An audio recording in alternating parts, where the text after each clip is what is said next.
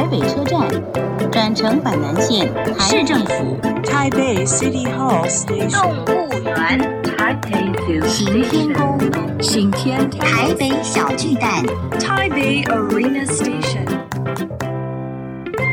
聊台北学英语，欢迎收听台北英语通。Welcome to Taipei English Pass.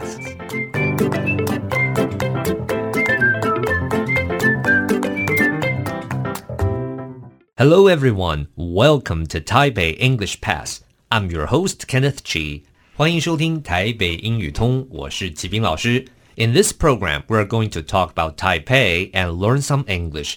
这个节目我们要来聊聊台北，学学英语。今天我的特别来宾是来自于我们台北市劳动局的叶思言科长，Eugene 叶叶科长，麻烦跟大家打个招呼。Hello, everyone.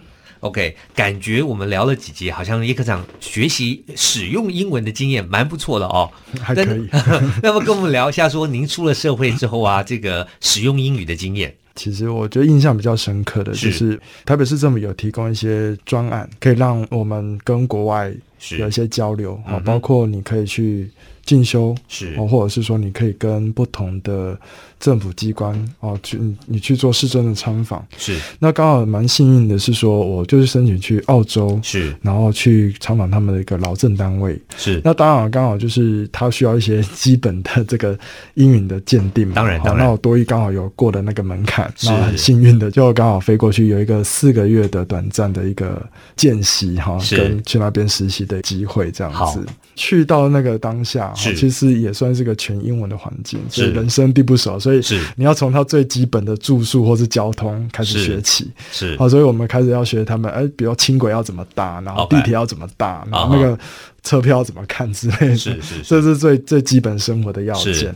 那当然就是我花很多时间去找可以愿意跟我做交流进修的这个他们的算是政府单位，是劳劳工的政府单位。那他们也非常的 nice，就是我发一个信，然后来自一个外国人，平常我们也没有跟他们有任何的交流，但是他我就寄一封信说，哎、欸，我有这样的一个需求，OK，然后他们就很快就回复给我，就是你你可以来参访，或者是说来做一些比较短暂的一个交流，是，所以我就有幸可以去去到他们单位里面，是去了解说。说哎，你们比如说仲裁要怎么做，劳资争议要怎么做，还有就是说劳动检查怎么做，是是，所以我就去到那个地方。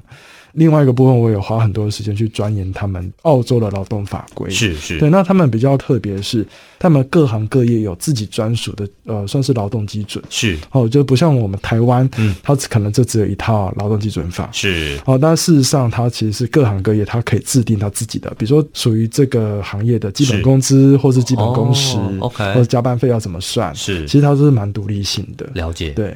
好，那么节目最后啊，那这个科长其实也还对因为也蛮有兴趣，也学了很久的英语。那有没有给我们这个听众朋友们分享一下说，说您觉得学英文的这个有没有什么小建议、小 paper 要跟大家分享一下？小建议、小 pep 不敢啦，他、嗯、只是说，就是说。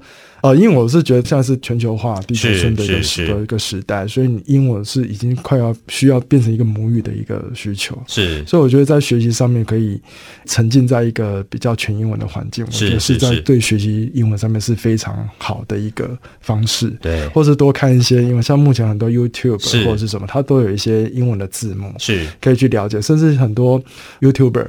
它其实是非常口语化的，那你可以从中可以学到很多目前最新最流行的一些字语或者是一些俚语，然后可以更加了解他们的文化，这样子，对，我觉得是蛮棒的一件事。对，好，我们谢谢科长，好，过去一连几天陪我们来聊聊英语以及工作上的经验，谢谢。Useful English，实用英语。Salary。Salary 是名词，表示薪资或薪水，多半指月薪。那我们说薪资都汇入账户，英文就说 My salary is paid directly into my bank。我们再练习一次，Salary。Okay, that's all the time we have for today. 最后，请记得每日五分钟台北英语通。我是齐斌老师。Until then, see you next time.